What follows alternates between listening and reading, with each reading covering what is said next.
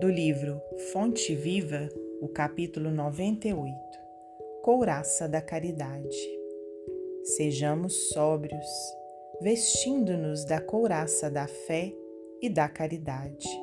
Paulo, primeira carta aos Tessalonicenses 5:8. Paulo foi infinitamente sábio quando aconselhou a couraça da caridade aos trabalhadores da luz.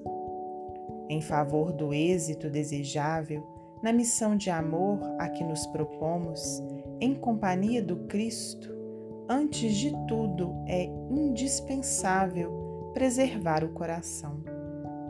E, se não agasalharmos a fonte do sentimento nas vibrações do ardente amor, servidos por uma compreensão elevada nos círculos da experiência santificante em que nos debatemos na arena terrestre, é muito difícil vencer na tarefa que o Senhor nos confia.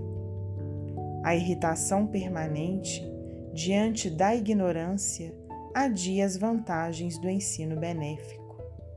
A indignação excessiva perante a fraqueza extermina os germes frágeis da virtude. A ira frequente, no campo da luta, pode multiplicar-nos os inimigos sem qualquer proveito para a obra a que nos devotamos.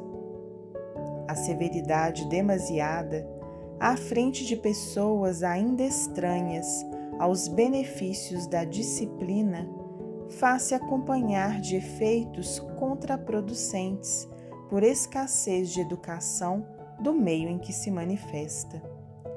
Compreendendo, assim, que o cristão se acha num verdadeiro estado de luta em que, por vezes, somos defrontados por sugestões da irritação intemperante, da indignação inoportuna, da ira injustificada ou da severidade destrutiva, o apóstolo dos gentios receitou-nos a couraça da caridade, por sentinela defensiva dos órgãos centrais de expressão da vida.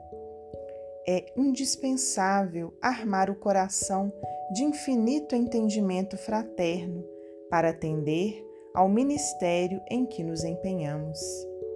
A convicção e o entusiasmo da fé bastam para começar honrosamente mas para continuar o serviço e terminá-lo com êxito, ninguém poderá prescindir da caridade paciente, benigna e invencível.